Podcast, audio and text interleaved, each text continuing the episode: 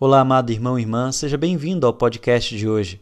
O evangelho do dia se encontra em Mateus, capítulo 18, dos versículos 15 ao 22.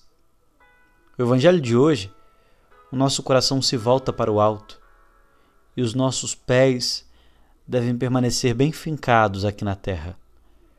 Jesus aborda um tema imprescindível para a vida cristã: a correção fraterna.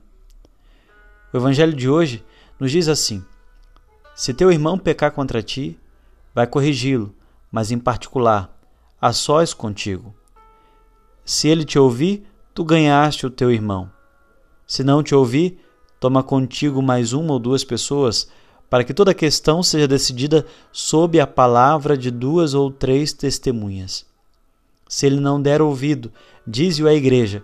Se nem mesmo a igreja ele ouvir, seja tratado como se fosse um pagão ou um pecador público. Jesus está dando uma pedagogia de uma relação fraterna que temos ter com o irmão. É preciso distinguir o horror do pecado da pessoa pecadora. Não é a mesma coisa.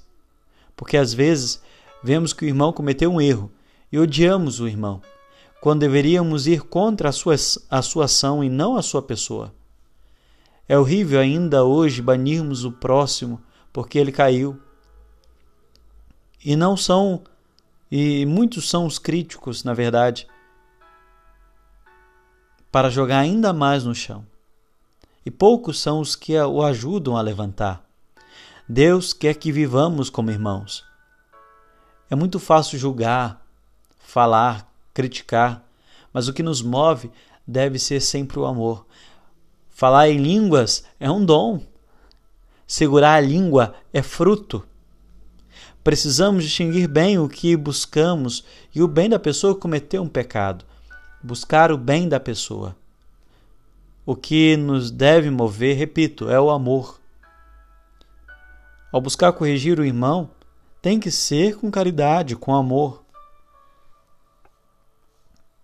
Pensa nessa frase: justiça sem amor é vingança, justiça com amor é equilíbrio.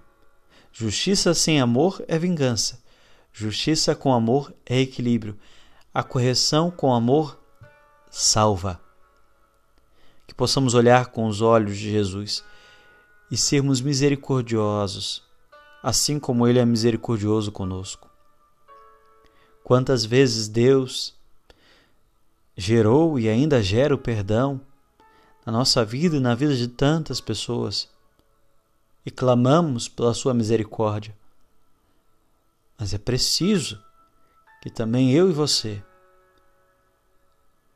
possamos olhar com os olhos de Jesus e agir com misericórdia, com misericórdia, assim como ele é misericordioso conosco. Deus te abençoe.